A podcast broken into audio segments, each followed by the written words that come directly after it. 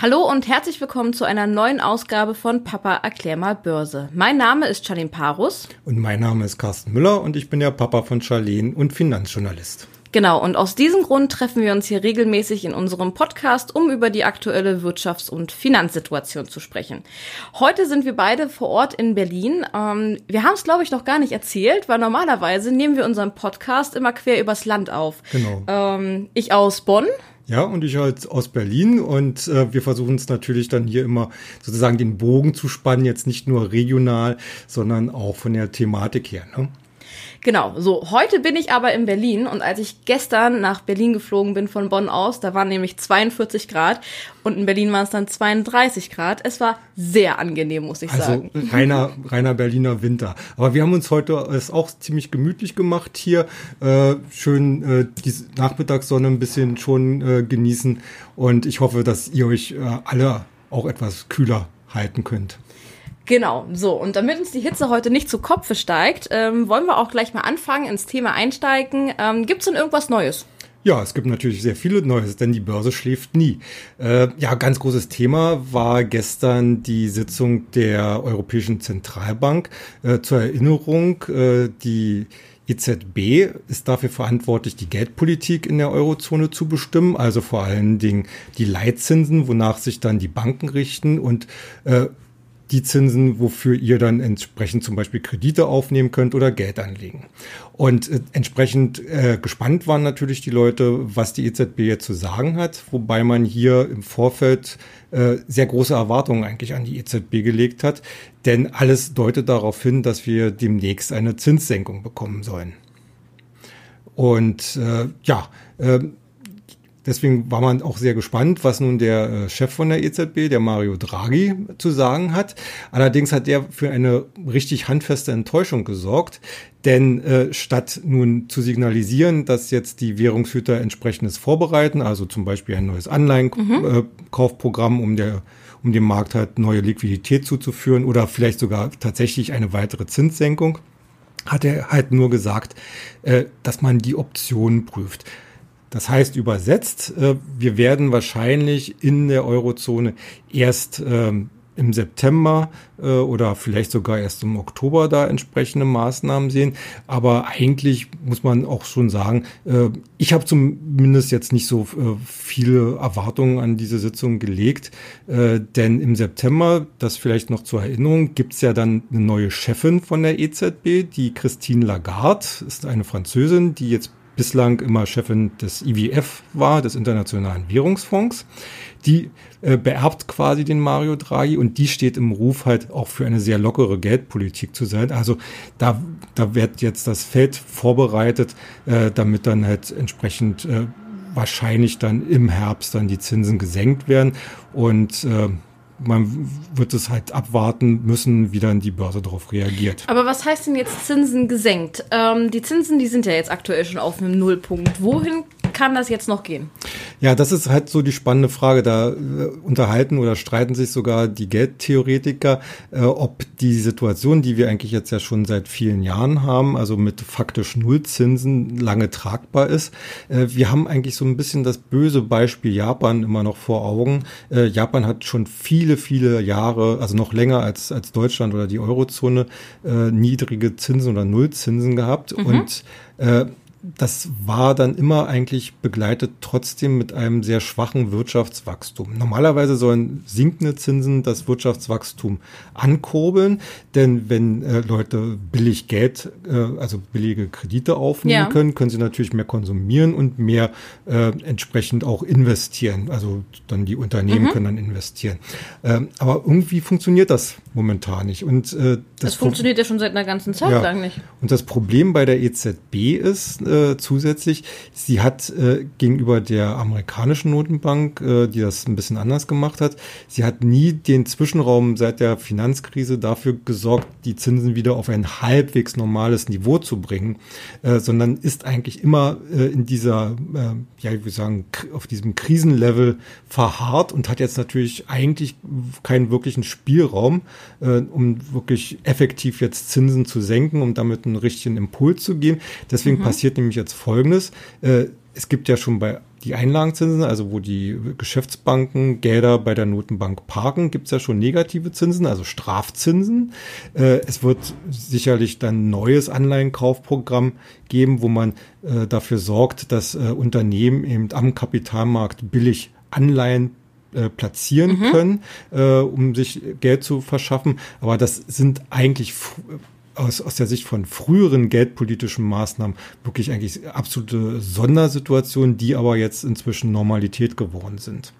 Okay, so, und wenn dann die neue Chefin dann Ende des Jahres kommt, ähm, du meintest jetzt, dass ähm, da die Wirtschaft ähm, verschieden darauf reagieren kann. Ähm, was wäre dann so ein mögliches Szenario? Also das mögliche Szenario wäre, dass äh, einerseits äh, die, die europäischen Staaten, also die äh, Staaten aus der Eurozone, durch ein neues Anleihenkaufprogramm äh, dazu angehalten werden, mehr Schulden wieder aufzunehmen, mhm. äh, mehr zu investieren, hauptsächlich hoffentlich in Infrastruktur äh, und in Bildung mhm. und dass sich daraus dann halt äh, ein neues Wirtschaftswachstum ergibt. Allerdings haben wir ja gesehen, ähm, äh, ja, eine steigende Staatsverschuldung ist immer sehr kritisch. Äh, wir denken mal an das Fall Griechenland, mhm. die ja eigentlich immer noch nicht von ihrem hohen Schuldenberg äh, heruntergekommen sind. Und wenn man sich jetzt überlegt, also die haben jetzt ungefähr 180 Prozent ihres jährlichen erwirtschafteten äh, äh, Produktes, also das sogenannte Bruttoinlandsprodukt, äh, sind sie verschuldet. Also oh, okay. und die sind da immer noch nicht äh, runter. Und wenn die jetzt wieder die Möglichkeit bekommen, äh, sich doch wieder neu zu verschulden, um da jetzt irgendwas in Gang zu setzen, fragt man sich natürlich, wo soll das enden?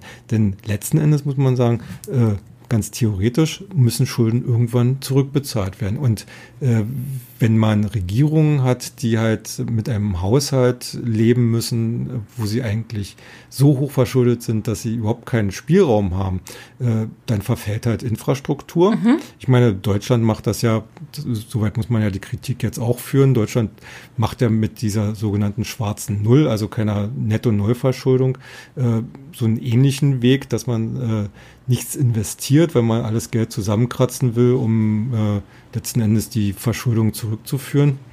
Und das würde später dann eben auch für viele andere Länder möglicherweise gelten, was dann unter Umständen halt in eine richtig tiefe Rezession führen könnte. Letzten Endes hängt es immer davon ab, ob der Markt der Meinung ist, äh, ob die, dass die äh, Schulden quasi sicher sind, dass mhm. es da irgendwann mal eine Rückzahlung bekommt.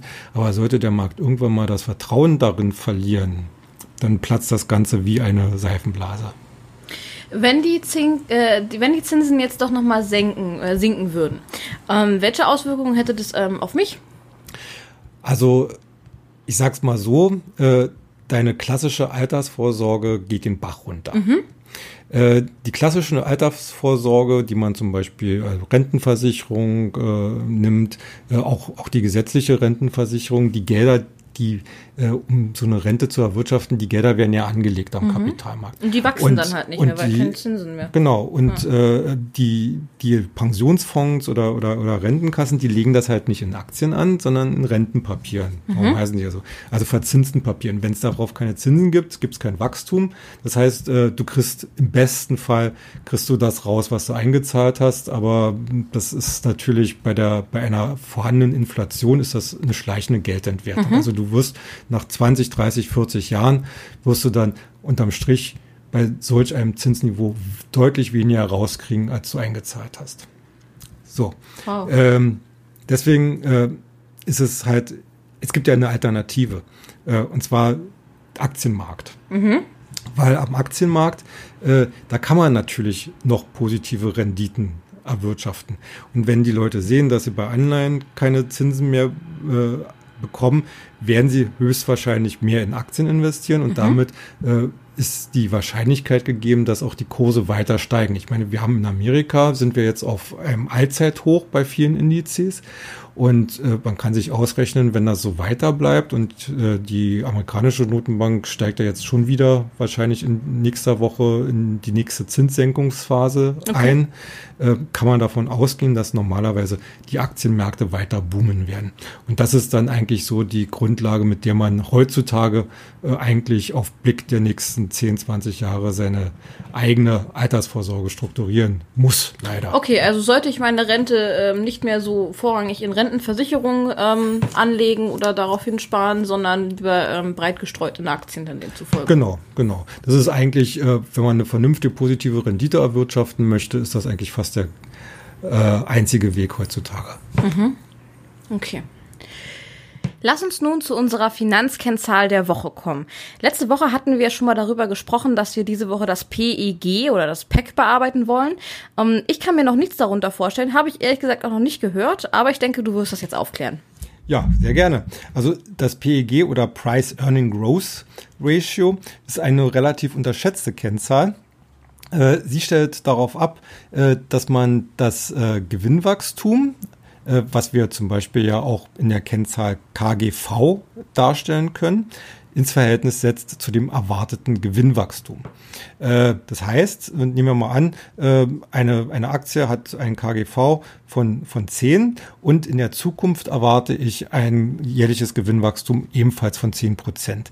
Dann ist das PEG dann äh, folgerichtig eins Und das sagt mir eigentlich, dass bezogen auf, den, auf, dieses, auf das zukünftige Gewinnwachstum diese Aktie aktuell fair bewertet ist. Das heißt, wenn sie einen Wert unter eins erreichen würde, nehmen wir mal an, wir haben ein KGV von äh, ebenfalls 10 und ein Gewinnwachstum von 20, dann hätten wir ein PEC von 0,5.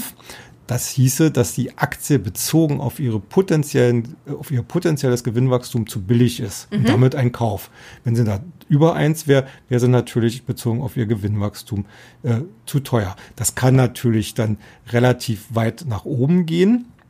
Äh, das, Interess das, Interessante bei dieser Kennzahl ist, dass man damit auch Aktien zum Beispiel äh, besser bewerten kann, die von Hause aus ein sehr hohes KGV haben. Nehmen wir mal an, zum Beispiel die ganzen Technologieunternehmen, ja, da ist ja nicht selten, dass sie mit äh, KGVs von, von 50, 60, 70, 80 äh, daherkommen. Mhm. Das ist im Verhältnis zum Gesamtmarkt, der meistens so zwischen 12 und 14 hat, deutlich zu teuer optisch. Äh, aber wenn solche Aktien gleichzeitig auch ein erwartetes Gewinnwachstum ebenfalls von 50, 60, 70 äh, Prozent pro Jahr haben, relativiert sich das natürlich. Ne? Also in deren Sicht kann man das PEC sehr gut äh, dazu nutzen, einfach zu sehen, ob eine Aktie in Bezug auf ihr potenzielles Gewinnwachstum halt noch Potenzial hat oder eben auch schon zu teuer. Okay, wieder, das, wieder was dazugelernt auf jeden Fall. Ähm, was wäre denn eine Möglichkeit ähm, oder was wäre denn eine Kennzahl, die wir nächste Woche besprechen können? Also in der nächsten Woche würde ich eigentlich gerne mal äh, ein neues Kapitel aufmachen. Wir haben uns ja jetzt beschäftigt hauptsächlich mit Gewinn und Umsatz und äh, ins Verhältnis gesetzt halt zu der Kursentwicklung. Mhm. Äh, ab nächste Woche würde ich einfach mal schauen, dass wir uns mal äh, Werte oder Kennzahlen angucken, die mit der finanziellen Stabilität eines Unternehmens zu tun haben. Also äh, Verschuldungsgrad, ja. äh, Eigenkapitalrendite und sowas. Okay, ja, gut. Hört sich sehr interessant an. Ähm, Gibt es da eine bestimmte Kennzahl, die dir schon im Kopf schwebt oder wollen wir uns überraschen lassen? Naja, also mir schweben schon ein paar Sachen äh, im Kopf rum. Also ich würde vielleicht mal mit dem Verschuldungsgrad anfangen. Mit dem Verschuldungsgrad, okay. Das ist doch mal ein Wort. Ja, in dem Sinne würden wir uns auch schon wieder von, für heute von euch verabschieden. Das Wetter ist sehr warm. Wir werden jetzt noch ein bisschen rausgehen und die Sonne genießen. Ich hoffe, ihr könnt das auch tun, wenn ihr es nicht gerade schon macht. Ähm, ansonsten habt ein schönes, kühles Wochenende oder Woche. Ähm, und ja, wir wünschen euch alles Gute. Bis zum nächsten Mal. Tschüss, macht's gut.